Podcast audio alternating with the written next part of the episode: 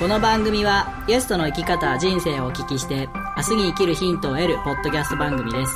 ただしゲストは特別有名著名な方に限りません。全ての人生が宝物をテーマに幅広い分野で今を生きる皆さんにご出演いただきお届けいたします。要するに素人二人が興味ある人を招いて楽しくおしゃべりする番組です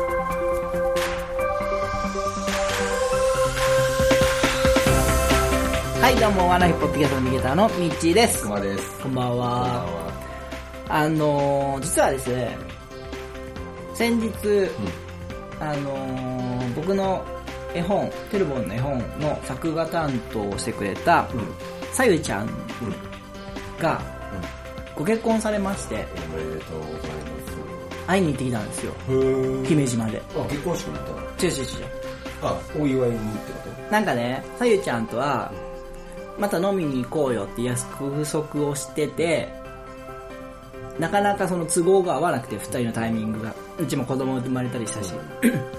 でもうね2年今日ぐらいその会いたいあの飲み行きたいけど行ってないねっていう状況が続いとってで結婚したっていうのを聞いたんで、いやいやちょっと待てよって。いうお前その話は俺は聞いてないぞみたいな、なんか変なお兄ちゃん心が出てきまして、であのじゃあもう行くからと。姫路までは行くから時間ある日を言えとうん。言って、つい先日行ってきたんですうよ、ん結婚されたんだ。はい、でこの番組にはね最初の最初でね、第かなりあの2人目か一2人目か3人目かぐらいのゲストで来てくれてだからもう2年半ぐらい前なんですけど、うん。その時はまだ彼氏いなくて相手募集中ですみたいな話をここでもしてたんですよね。あそうだっけ？うん。全然そういう話がないんですってどうやったら見つかるかなみたいな。っうんうん。ていう話をしたのに2年半も番組やってたらもう結婚しちゃいました。えな時間経つの早いな。すごいよね。すごいでその時は福祉系のお仕事をされてたんですけど、今はウェブデザイナーの仕事に転職されててあそそこで出会った人と、えーうまくいってうん。この10月に結婚されてっていう。すごいいい旦那さんで。ああったの？あだからそうそうそうそう。三人で会ったの？そうそうそうそうそう。うん。旦那を連れてこいって。なんでおめえ紹介するんだって問題もあるけど。まあまあまあまあまあ、変なお兄ちゃん心が湧いてきたんですよ。ですごいいい人で、面白い人だったし、うん。なんかいい感じの二人だった。旦那さんはどんな気持ちだったのかなでもね、旦那さんも、あの、年が僕近くて、あそうなんだ。うん。で、なんか面白い人で、すごい楽しかったよ。複雑だろ。どんな気持ちでミッチーと会う？のそれはだから、その絵本を作っあそれでね。てくれあなるほ、ど。作った作者だから。作者。として作者として。作者だな。なるほど。あのあバクマンで言えば。バクマンで言えば、あのえーっとあ主人公の方だよね。まあ両方主人公。バックマンで言うのかよ。シュシュートの方ね。シュー。トあ、シュシュどっちがシュートだったろうな。ね、あの、メガネかけて。て、え、メガネかけてる方がシュート忘れたな。忘れた。忘れた。大松組と堀田由美先生とかじゃない。あ、堀田由美じゃないな。堀田由美は、あの、ヒカルの光の子か誰だっけ？小畑武史ね。小畑だけしか。のコンビとかじゃないんだ。バックマンで言うんだバックマン、バックマンの方が分かりやすいかな。バックマンの方が分かりにくいからね分かりにくかったね。まあそんな感じで話をしてきて。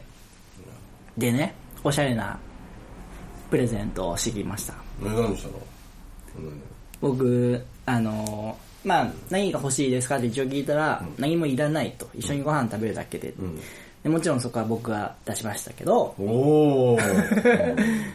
だから、プレゼントはそんなね、お高いものとかあげたら気が引けるからダメだから、一応、絵本をプレゼントしたんです絵本？晴れ時々豚。なんでやねん。そこはなんでやねん。名作じゃない。そこは僕と二人で二人で作った絵本に僕からのメッセージを書き込んでプレゼントしたの。あ、君が泣いていたの。うん。プレゼントしたの。でも向こう何回も見てるでしょ多分。でも。えでもそれはコメント付きですからね。ああなるほどね。すごい喜んでくれました。へえそんなことをくまちゃんに伝えたかった。ありがとうございます。お前早く結婚しろと。そうね。くまちゃんは2年半も付き合ってるのに全然進展ないもんね。いやもうでも。今年中ってあと2ヶ月しかないよ。いやでもイカ砂漠マラソン達成したら結婚できるかもしれない。その勇気が出るかもしれない。あやばい。また一つあれだねハードルというかなんか重荷が荷物が増えた荷物が。まあでもこう考えればいい。よ今1000円寄付したけど1000円まあ寄付っていうかなんだろう応援金としてはお渡ししたけどさ1000円でプロポーズできる勇気がくれるなら安いじゃん確かにね、わあいいいい使い方だね、そういうことか。勇気をもらいたい人がまあまあまあ間違いじゃないよね。うん。間違ってないと思う。でそんなイラストを描いてくれたさゆちゃんと会ってきたっていう話なんですけど、今日ゲストの方もイラストを描かれるっていうことでなるほどつなげたいんですよ素晴らしいうまいね なんかこのゲストへのつなぎ方をようやく最近覚えてきました。さあ、今日のゲストはですね、と言いつつも、紹介はこのような形でさせていただきます。えー、ナルト女子の中川ゆりかさんです。よろしくお願いします。よろしくお願いします。えーずっとオープニング中声を潜めといていただいてありがとうございます。そう、あの、入っちゃダメよね、ここって思ってずっとこう、まあでも面白すぎてちょっと、多少漏れてるかもしれあ、ませんもうそれぐらいが、それぐらいが最高です。ちょうどいいはい。なんか、絵も描かれるんですよね。はい。絵も描きます。もうでも、もともと本当に私、実は言うと絵が嫌いだったんですよね。おそうなんだ本当にあの、子供の頃とかもう、描くけど、うん。下手って思ってて本当それこそ。嫌いだったんですよ。ん。だから上手に描く人がすごい羨ましくてっていうのはあって別に嫌いっていうかなんかそう下手って思ってただから描きたくないなみたいな感じだったんですけどなんか落書きみたいな感じで描いてたらなんかいいねって言われて、うんうんうんうん。それってえ褒めた？って思った瞬間に 調子に乗って書くようになったんですよそっから、うんうんそしたら、なんかいろいろお店のポップとか、なんか前のお店で書いてとかって言われて書いたりとかしてたら、すごいなんかいいねって喜んでもらえるようになっうんて、そこからあの、また調子に乗っていろいろこう書いて。それこそちょっとしたメッセージに、こうメッセージカードなんかお店に来てくれたりとか、ちょっとなんか嬉しいなって思ったら絵描いてこうありがとうみたいな感じで渡したらすごい喜んでもらえたりとか、そんなんはきっかけだったかもしれないです。なんかいいの一言から始まりました、私のイラストを。じゃあまあその辺のねイラストにつながるあたりなんかも含めて、えー、過去編ということで、はい。いろいろお伺いしていきたいと思います。はい、えー、それでは本日も参りましょう。11月26日配信第124回ワンライフポッドキャスト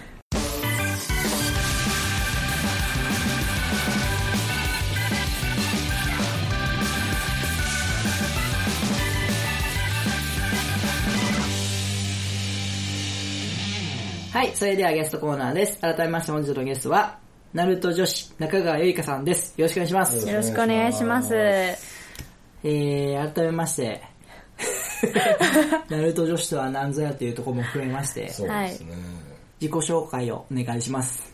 はい。えっと、本当にただただ、もともと私はボルトっていう、まあ、ナルトの子供のお話が、あの、今、リアルタイムでやってるんですけども、アニメがね。はい、うんそれを見てて、ちょっとナルトの方が気になるなって思っちゃって、親父が。親父。の方が気になるなって思ってナルトを見た瞬間に、あのーすごいね、人間の汚れた心から綺麗な心までの、あの、心模様うん。っていうのにドハマりしてしまって、あの、すべてのキャラクターを自分に見立てて見ながら、泣きながら、おうおうおう見てます。そっから、やばい、好きだなって夜更かししながら見てたら、あの、ナルト女子だねって言われて、そっからがナルト女子のきっかけです。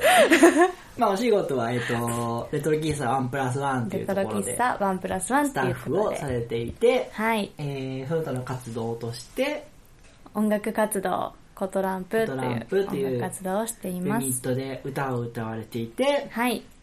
イラストを描いたりもイラストが描くのが好きです。されてると。はい。ざっとこんな紹介でよろしいですかね。はい。はい。じゃあ、そんな中川さんなんですけども、はい。えー、過去編ということなんで、はい。まあ、どんな幼少時代から大きくなって来られたのかというところをお伺いしていきたいんですけども、はい。まずご出身はどちらになるんですか？ご出身は、あの、福山、広島県福山市になります。そうなんだはい。うーん。でももうすぐあの、岡山県の笠岡市っていうところにうんうん。もう引っ越して、そこでもう、ある程度高校まで育ちました。はい。割とじゃあ、田舎って言ったら失礼だけど、どい田舎最高ですもん。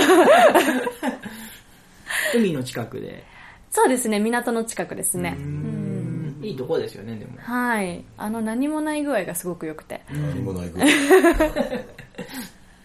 田舎です。どんな少女時代でしたか？少女時代は、でも覚えてるのは、あの、すごく勉強が嫌いな子でした。あ、勉強。勉強が嫌いな子で、うん宿題忘れたやつとか言ってたら、男の子の中に一人混じってるような女の子 ああ、なるほど。一緒に立ってました、男の子と。うんとか、運動が好きで、うんやっぱ勉強よりは体育。へみたいな感じえで。あんまり体スポーツのイメージも、ないでしょ？ないですねつからかどんくさくなってできなくなっちゃったんですけど、いつからか。でも本当小学校5年生から高校までバレーボールやってましたし、へえ、奥もちゃん共通あ点。一緒です。あ本当ですか？僕バレエだったんですよ。ポジションは？私僕リベロ。すごいリベロ？とかめちゃめちゃかっこいいとこですよ。え、初めて知った。そうだっけ？リベロ。私はアタッカーになりたかったセッターです。えーそれ背が上がりたくないね。そうそうセッターのめちゃめちゃ司令塔じゃないですか。かっこいいね一番かっこいい。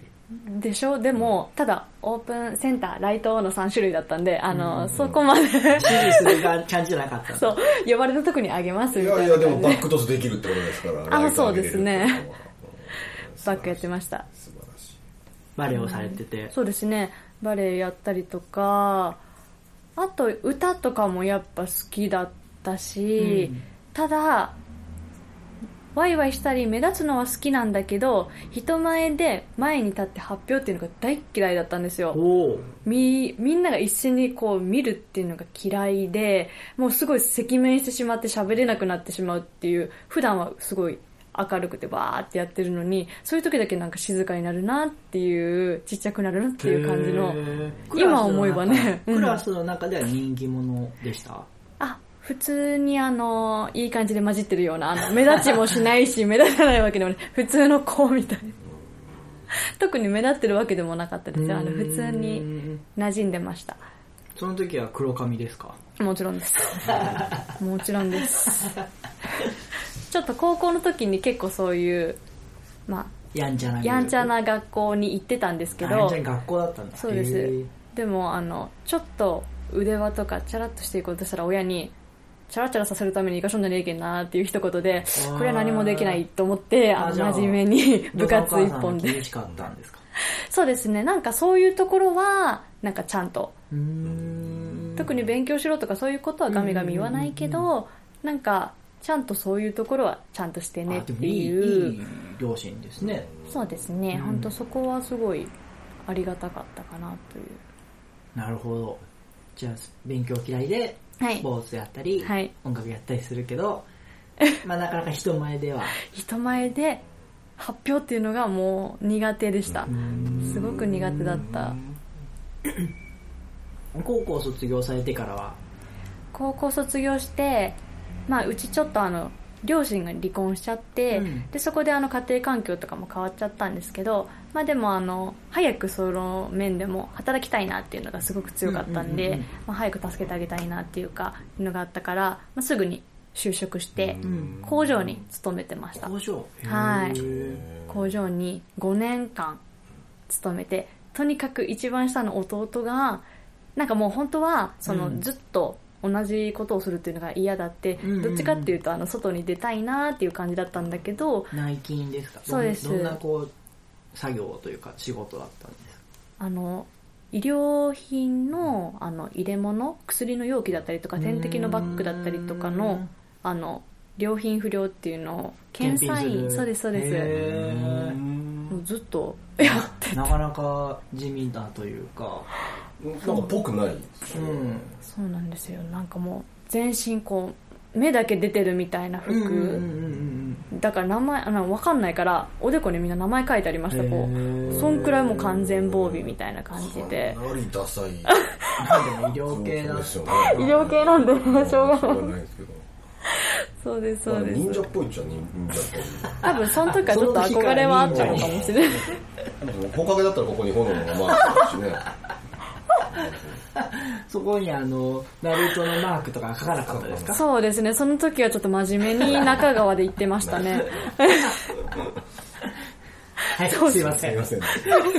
ちゃちゃ入れてすいません。いやいや全然。ちゃちゃ入れるのがくまちゃんの役目いやなんかこの方が盛り上がりますからね。いろいろなんかこう男性できるんであのそっちの方が伝わるかなと私は思ってますのでよかったです。すいません。で工場を5年工場を5年。勤めて。まあずっと辞めたかったけど、まあ、弟が高校卒業するまではちょっとなんかまうんうん。あ給料も安定してたんで、そこにいようかなと思ってうん。とりあえずそこに行って、で、まあ、5年経って、まあ、弟も卒業してよしということで次はじゃあ接客をやってみようって思って、うん。接骨院の受付をへえまた。やるようになりました、いやーそこで接客っていうか人とこう接する楽しさを知ったっていうかもうねうん。顔と名前をすごい受付だからうん。覚えるのが楽しくて「あ何々さん来られましたよ」とか「何々さん大丈夫ですか?」とかうん結構受付がこう待ってる人たちとかとお話ししたりとかそういう仕事だったんであすごい楽しいなって思ってやってたんですけどなんか楽しいんだけどなんか違うみたいな何かがこう芽生え出してうん。なんだろうって思って本当いろいろ興味がいろいろなんかそれこそ本当に外に出た瞬間なんかこう外で人と接してる瞬間いろいろなんかこうやりたいなって思うようになってきてそれこそボイストレーニングとか始めてみたりとか、その辺から始めたんですね。そうですその辺からです本当に。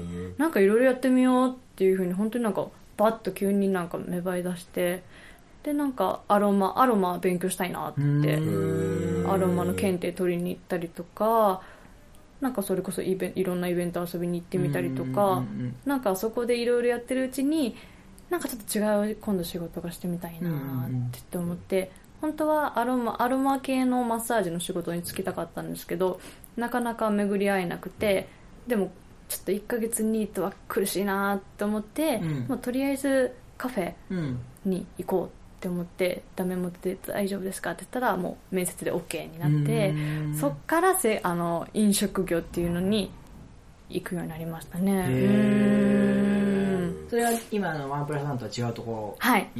違うところです。うん。全然違う職にこう全然違う職に本当にガラッと行きました。飲食始めてみてどうだったんですか？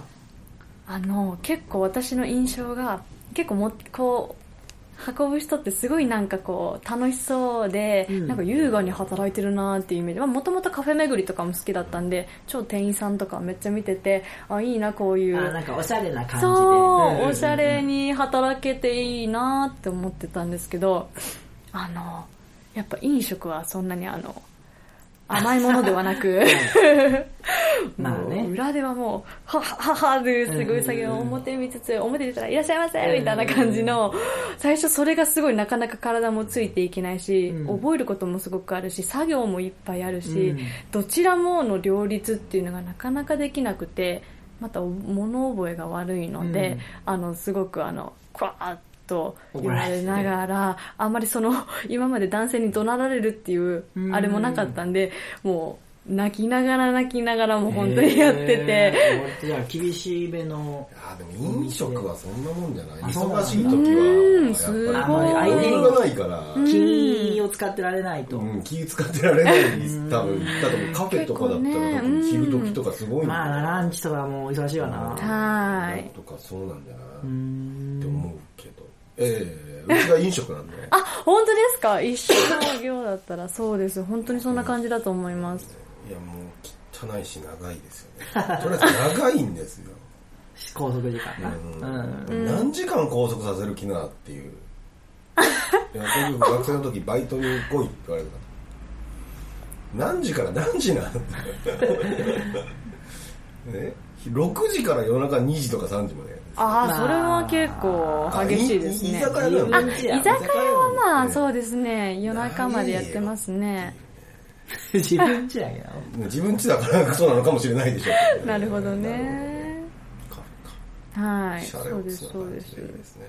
で、その、そこで働いてる時にからイラストも描き始めた。そうですね。イラスト描いてポップ。それこそそこの料理長が、お前の絵いいねっていう風に言ってくれて、へそうです。まあ、厳しいけど、すごくあの、優しい方だったんで、なんか、よかったですね。はい、いろいろそういう勇気ももらえたなって思ってうんだからこう泣いても泣いても結構こう お願いしますみたいな感じで言ってたなっていうのはすごい今思い返せばすごい思いますねううんん。そのお店の後がワンプラスワンで、はい。今に至ると。今に至りまうーん。そこ変わったのはなんな、なんでなんですか？す変わったのは、まあもともとそこがもうお店を閉めるっていうことだったんでそうですそうですでその、まあ、ちょうどそのお店で働いてたてた時にあのケンと出会ったんですけど、うんうんうんうん。なんかいろいろこう、まあ、いつか一緒にこう働けたらいいねみたいな話もその時にプラプラしてて、うんうんうんでちょうどこういう状況にもなったからということでなんかうちに来るっていうふうに言ってくれて、うん。そこから行きました。へー。ちょっと、うん。下世話な話をああはい。お伺いしましょう。くまちゃんに代わって。ななんなんですか？その、ケンさんとの、あの、あれは、なんだろうな。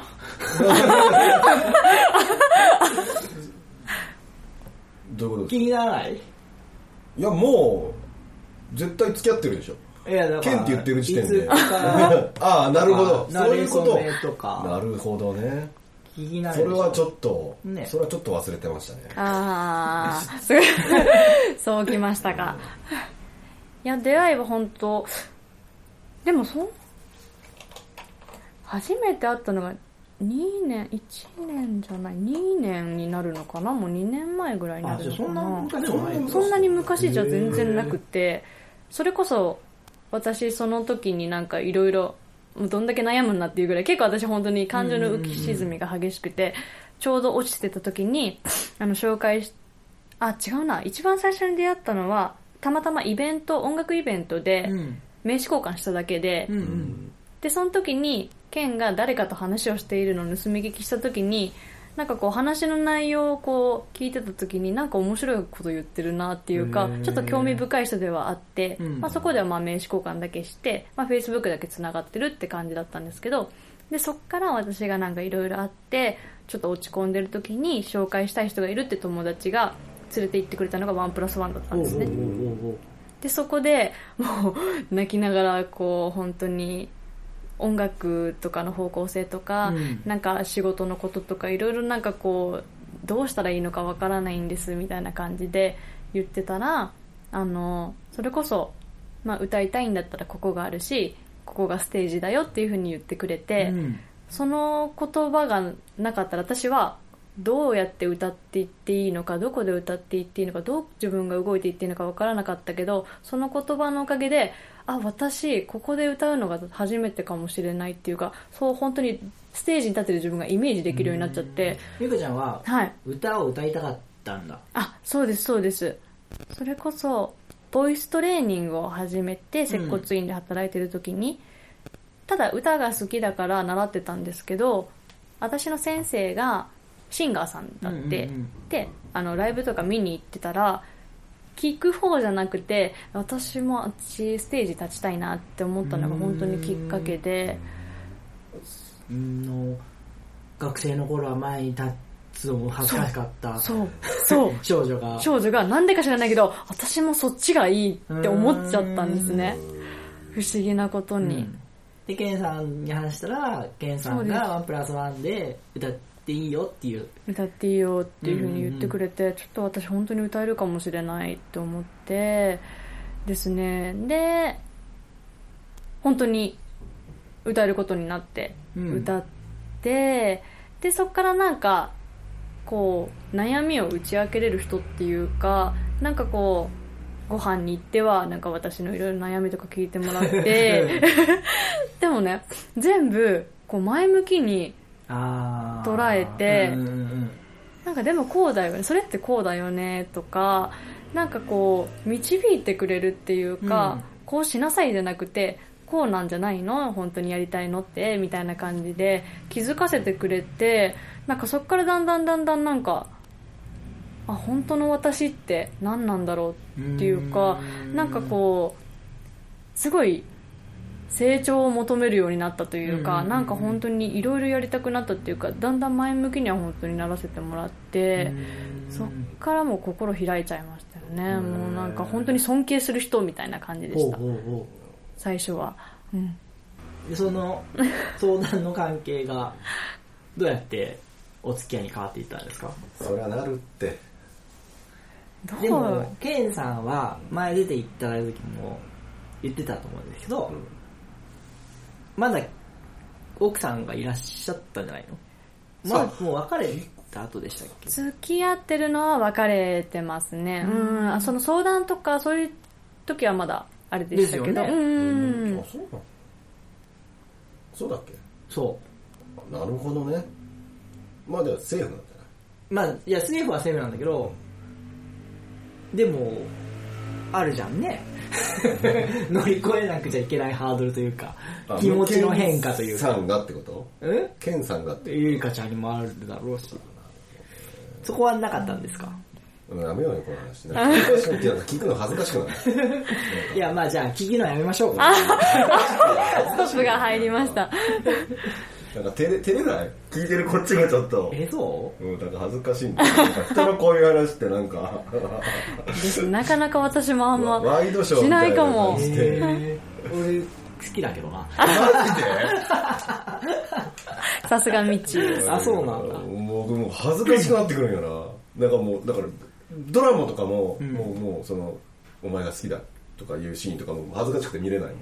えー、かわいい。もう人の色恋だったら大好きだよいや好きだけどなんかもっとソフトなところでいいじゃん。もうちょっと二人がキャッキャウフフしてるとこだけでいいよ。あもうもうそう。子供だねくまちゃん。そう思春期なんだよねこういうところがもう。ナイス思春期。子供だねくまちゃん。もうさっきの相談乗ってる話でもニヤニヤしちゃったよねもういろいろ想像しちゃって。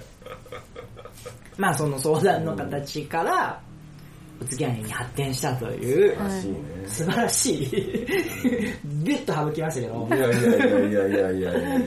形なんですね。いいと思うはい。で今はその二人で、まあ、チームのみんなとなるほどね。分かった。今分かった。だからだから多分遠彼女遠慮されてたから本音は言えなかった、ね、きっうんうんうんうんと尊敬すべき対象だったからあなるほどそうね自分の言いたいことがなかなか言えない感じではあったのかもしれだない。まあでから本音がも基本結構あれですね。家族とかにも私言えなかったしなんか心配かけるだけって思いやそっこをてたから、僕が聞きたくて、うん。先週も言ってたんですけど、うんうんあの自分を責めてたりとかうんうんうん言ってたのってうん。どういうところを責めてたんですか、うんなんか何かとこうできない自分を結構責めてたかな。やっぱどうしても理想ってあるじゃないですか、うん。なんかなかなかこう自分が思うようにいかなかったりとかやっぱこううまくいってなかったらありがたいことにやっぱ指摘とかも言われるしその指摘をポジティブに私のために言ってくれるんだって思いながらも思ってこうすがりながらもその分自信はやっぱどんどんどんどんなくしてて、なんか本当にいつからか本当になんかだんだんだんだん、まあ、その自信がなくなってるのも特に誰にも言わないし、うん。本当になんかしんどい時って言わずに寝たら考えなくて済むじゃないですか、うんうんうんだから寝てみたりとかしてで急になんか涙が出てきたりとかして、まあ、そんな感じで浄化はしてたんですけど気づけば親に八つ当たりとかしてたりとかなんか本当に私うち家族超仲良くて本当にもう大好きなんですけど、なんでわあのお姉ちゃん怒ってるんだろうみたいなその感情のコントロールがうまくいかなくてすごい当たるところが本当上だったから急に怒ってみたりとかってでその怒った後にまたうわなんてことしてしまったんだろうっあーまあそれも自分をて。責めたりとかしてもうそれの繰り返しでなんかだんだんだんだんちっちゃくなっていったっていうのもあるしうん。あとなんか結構いろんな方に出会うたんびに、うん。その出会って魅力がある人のところをいいなと思ってうん食いつけばいいところをそれを見るたんびに私ってっていう風になってたんですね。出会いがあればあるだけ比較して。比較してる自分がいた。すいませんねもそうくまちゃんやばいっすよ。くま ちゃんと比較したら自分プラスにしかならない。あでもあの頃と今ちょっと違うえいつ出会ったのくまちゃんは？え誰と？ゆいかちゃんとえいつ出会った？話したのこれ初めてぐらいじゃない？あそうなんだ、うん。初めてだと思います多よ分初めてですコーヒーくださいぐらいは話してあーなるほど。ねるけど それぐらいレベルならワンプラスそんなにあの深くお話は。ううんんうんうんうん。まあ、くまちゃんにその頃会っててもあの自分を卑下するようなことはなかっ いやいやいやいやたなかったと思いますけど。よかった。でもその頃会わなくて自殺してたかもしれない。そうですよね。もしあの本当にすげえ人ってなってたかもむしれない自信が湧いてたと思うあこん逆にね、うんああこんなやつでも生きてるんだっていう。なんか楽しそうに笑ってるなと。何も考えてなさそうだけど楽しそうだね善意だけ数えて楽しそうにしてると それいいですまあね、それは今でもお金だけ数えて 趣味は預金通帳見ることですから。あそうなんですね。ほんまにリアルにあのだから小銭が出てくるって言ってたんですか？あのシノの空あ欄でね、の個性診断では、うん。しっかり者の小鹿さんで小鹿さんなんですね。赤ちゃんの時から預金通帳を見るような人なんで。当たってますか？うんお金大好き いやいいですよね。こうやって言い切れるっていうのがすごいね。うん。まあある意味ふうん。吹っ切れてるよね。そ振り切れてるよね、うん、いやでもお金が嫌いな人いるだから理解できなかったんですよこのあうんうんうん。ーあそうですよね。うーんお金大好きなだけにね、うんうんうんうん。大好きな友達を100人も使ってうん。行っちゃうのっていうね。あーなるほどね、だ一番大好きな一番この世で一番大好きな人がうん。が行っちゃうと、行行っちゃう。とちょっと例えが面白すぎます。100人も行っちゃう。100人も行っちゃう。自分の元から離れていっちゃううーん。桁が2つ減るんですよ通帳から。ちょっとやめてください。リアルじゃないですか。なんでそれが許せるんだと。うん。そうなんでそれが許せるんだと。愛してないのかそうね、まあ、価値観の違い価と値観の違い。いうやつですかまねさにそれですよね。でもなんか今の過去の話をずっと聞いててうん。うん、やっぱその自信が持てなかった部分っていうのが一番なんか今回の挑戦うんに大きい影響を与えてるのかなと思いますね。はい、うん。やっぱどこかねあの時ほどではないですけどやっぱまだ完璧に抜けきってはないから、うん。なんかこう自信つけてあげたいなっていうかなんかそれはありますね。最近はそれこそいろんな人と会って、うん。それこそワンプラスワンで働いてたら魅力的な人いっぱい来ると思うんですけど、そこでその比較したりとか、最近はなくなったかな。なんか特に私が大きかったのは音楽の方がすごくて、やっぱいろんなアーティストさんがいてレベルがやっぱ全然違って、うん。私は本当カラオケでまず歌っててみんなに「おーうまいね」って言われる感じでそれで結構「ウェーって来てたんですけどやっぱいざステージに立つっていうとそういうレベルじゃ本当になくて、もうそれでステージ立つなんてとかって言われたこともあったしなんかそういうのもやっぱあってでいろんな人こう見てたらまだまだだなとかってそういうなんか何事においても比べてこうまだまだまだまだみたいなのをすごいやってたなっていうのはあったけど今はなんか本当比べる必要がないっていうこともケンがすごく教えてくれたことで、みんな違ってみんないいしこれが正解っていうのもないしどれが誰に響くっていうのも絶対にないから、いかに自分らしく、うんうん。自分のありのままの歌を歌えるかっていうのが大事なんじゃない何のために歌ってるのって言われた時に、うん。私の頭の中って上手に聞こえてほしいとかそんなことばっか考えてたかもしれないと思って自分の歌もあるしやっぱ歌で思い伝えたいって思いで始めたのにいつからか上手に聞こえてほしいとか、うまいと思ってほしいっていう風になっちゃってたけどなんかそれもコトランプ結成して彼がまあギター弾いてくれて、うん。それでなんかやっぱ私の歌い方がおかしかったら何のために歌ってるっていうのをすごく言ってくれるからそこであ思い伝えるためだよねっていうのはすごく思えるようになって、うん。そうしてみんないろんなアーティストさん見たらこの人の思い素敵だなとか、うん。わこの人の表現の仕方すごい素敵だなって思える自分にはおかげさまでなれたかな。なかなか打破はできなかったけどうん。相手と比べて自分を落とすっていうのはなくなったかな。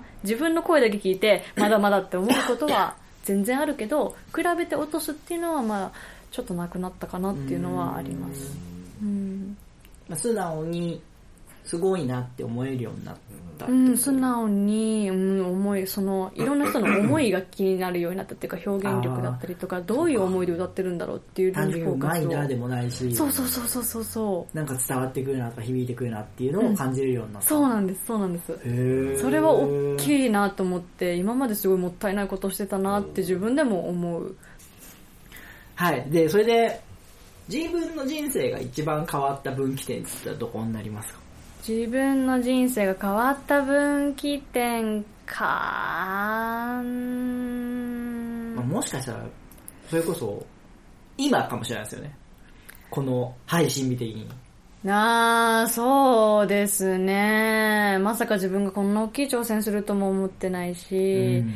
ペルーイカ砂漠マラソン250キロなんてね、本当に、なんかこれから本当に変わっていくのかな、ううん。んまあ確かにあの、全然変わってないことは本当になくて、うんうん。変わってるけど、なんか常にでも本当に変わりたいっていうのはやっぱあって、うん、でも本当にあの接客始めてからは結構あの、うんそっからいろいろ開いていったんじゃないかなっていうのはありますね。いろんなことし始めたし、まあどっちかというと外向きになっていったっていう感じですかね。うんですね。出会いがいろいろやっぱ教えてくれたっていうのもすごく大きいし、そっからなんか本当に人との出会いって大事だなとうんうんうんか、うん。素敵だなって思うようになったし、まあでも何にするにしても本当人のと一緒になんか力を借りたりとか、時には助けたりとか、なんかそうやっていろんなことを本当にやっていく中で、やっぱ一番大事なのって、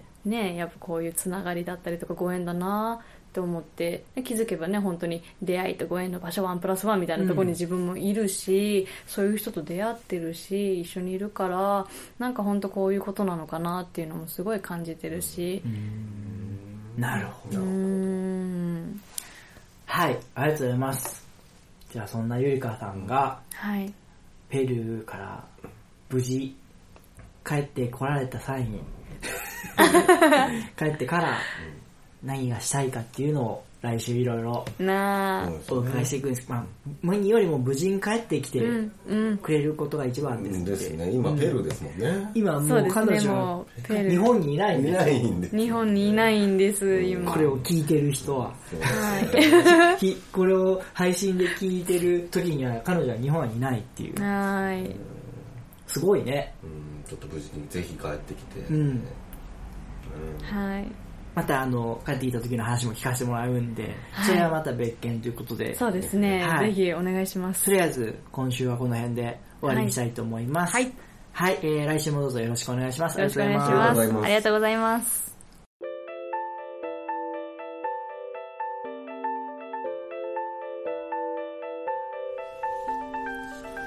ワンライフポッドキャストでは皆様からのメッセージを募集しております。ブログ、Facebook、Twitter のメッセージ機能、もしくは Gmail にてお送りください。Gmail の宛先は onelifepodcast.gmail.com onelifepodcast.gmail.com ワンライフポッドキャスト .gmail.com まで現在募集中のコーナーはブログ Facebook をご覧ください。皆様からの愛のあるお便りをお待ちしております。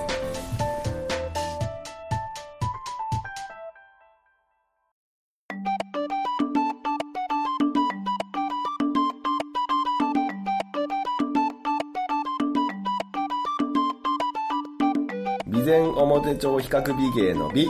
びっくりするほど。備前表町比較美芸の善。全然わからないくらいに元通り。備前表町比較美芸の表。思っていたより綺麗に。備前表町比較美芸の超。超綺麗に。備前表町比較美芸の比較。比較的リーズナブルに。備前表町比較美芸の美。びっくりするほど。備前表町比較美芸の芸。芸術的な仕上がりです。備前表町比較美芸。お問い合わせはホームページお電話で。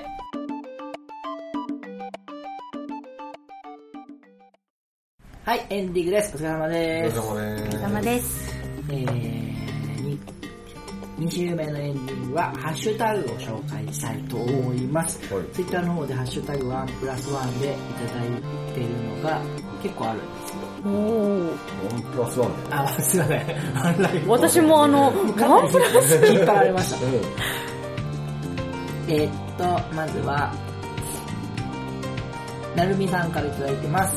えー、朝一のポッドキャストは残り8分から、社会の仕組み、インフラを作る人、こういう方が社会を支え、活性化させているんだね。知らなかったけど、きっと自分の地元にもあるんだろうな。何か起こそうと思ったらまた調べてみよう。えー、第120回西田さんの回にいただきます。ああ、石田そう、僕、ダブル取締役っていう回でしたね、ゲストの方が。あー、ゲストのお友達の方も来ていただきまして、へー、すごい。北海道から、北海道から。本当に？そ れすごいですね。すごい面白かったですね。で、あと、ビフチッキさんからもいただいてます。第220回石田さんの話面白かった。次は過去回、最後の未来回、待ち遠しいな。熊さんの日本酒居酒屋が早期実現しそうで楽しみだといただきます。話しといてください。熊ちゃん日本酒居酒屋もうすぐですよね。まあ今先輩、マジでもマジか。う。マジでもう。え、今年中にできるじゃなかった今年にするよ。する予定で、うんこの場所も出し、取ったし、う図面も作ったし、うん見積もりも出した。それで揉めてるんだって、今。なるほ 先輩たち3人でやろうって話ど。楽しいですね。で、金でも今揉めてるんだって。みんなお金大好きだから。好きな人が集まってるんですね。好きな人が集まってるうーんえーその後が、僕の一人会にも、えービフチリさんいただいてます。えー、おミッチーさんの一人会。すれ違いいい曲だな。なんかいろいろ思い出します。あとテレボンストラップ買おうと思ったけど在庫切れになっている。もう買えないのかなといただきました。おちょっとこれはあの、在庫の方を戻しておきましたんで、おビフチキさんぜひ、もう一回チャレンジしてみてください。あと、コメントをいただいてるのが、これかな？アマンさんからいただいてます。えー石田さんのお話を聞いていたら、元スーパー公務員の高野聖生さんを連想しました。ミッチーさんが一目惚れしたのをうなずけます。高野聖生さん知ってます？あのローマ法王にお米を食べてもらった公務員。何それ？ただ知らないんならいいです。すいません。終わっちゃった。素敵な人が、すごい人がいるんですよ。高野先うん、その人に、お連想させますね、というふうすごいいい、あれです。コメントです。あと、121回、前回の配信を、前回じゃないな、前回でしたね。第121回にコメントいただきます、アマンさんです。えーロスタイム延長希望というふうにいただきました。ーなるほど。これはあの、僕たちが、うん目標が、えー100回が目標で、うんうん100回以降はロスタイムですというふうに、いつやめてもいいというふうにあ、宣言してるなんだ。で、それに対して、ロスタイム延長希望というありがとうございます。すごい、やめないでってことだね。そうそうそう。ありがたい話ですね。すごい。まあ、いつまで延長するか。いや、でもパワーになりますよね。まあね、こうやって言ってくれるんだね言ってくれる限りは続けないといけない。えはい、以上です。では、ゲストの方、イベント告知、宣伝などお願いしますが、はい。走ってらっしゃるんですね。今走ってらっしゃるんでね、帰ってからのお話になります。そうですね。12月8日に、うんあの日本に帰ってきて、うんあのチームメンバーで、まあ、東京なんですけどあの報告会をやるっていうこととワンプラスワンでは12月の10日に岡山ワンプラスワンで私とケンであのちょっと報告会ができたらなって思ってます12月10日。はい12月10日。ワンプラスワンの営業が、まあ、ちょっと12月の17日ぐらいから始めれたらいいなって思ってるんですけど、まあ、そこはもう準備ができ次第もオープンしたいなと思ってるんであのホームページや Facebook ページで、はい、ご覧いただけたらなと思います、12月10日は誰でも行けるんですか？12月10日はそうですねイベントページも立ててるのでワンプラスワンのイベントページをあのチェックしてもらったらはいうーん、た楽しみですね。なんかその、帰ってすぐですもんね。帰ってすぐですねすごいどんな状況だったとかが、リアルな声が本当に変わったのかそれこそ、そそれをそれこそそれこそね言葉のね本当か嘘かっていうのをみんな聞いていきたい私を見てくれ。ですよね。それでも12月10日のことだったのか本当いろいろなんかはい。報告会っていうのはやっていきたいと思ってるんでせっかくなんで本当にいろいろ伝えれたらなと思うので。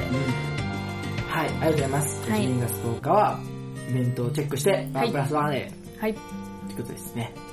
はい、えー僕からは告知ですが、前回同様、あの、ライフポッドキャスはい。ト。ワンプラスワンに引っ張られる。引っ張られるねワンライフポッドキャストの忘年会を12月某日に、コータ P のお店でやりますと。えー詳細は、配信日には決まってると思うので、えーブログ、フェイスブックなどをご確認の上、来れる人は来てください。あれかなんで、あれ？楽しく終わると思うそれ関係ないから。それは関係ない。よかったじゃん。大好きな友達3人失わなくて。そうね。そうね。そうかんそういう考え方もある。うんうんうんはい。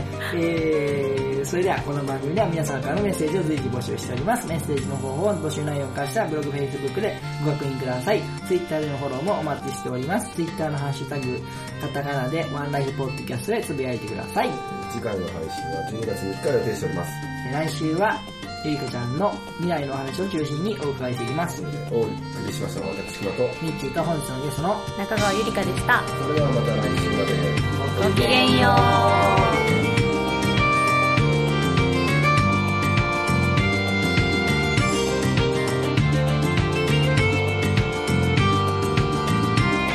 うこの番組は大切な靴やバッグをお直しします備前表帳比較美芸と毎日がちょっとハッピーになる選択をの服薬クリーニングの提供でお送りいたしました。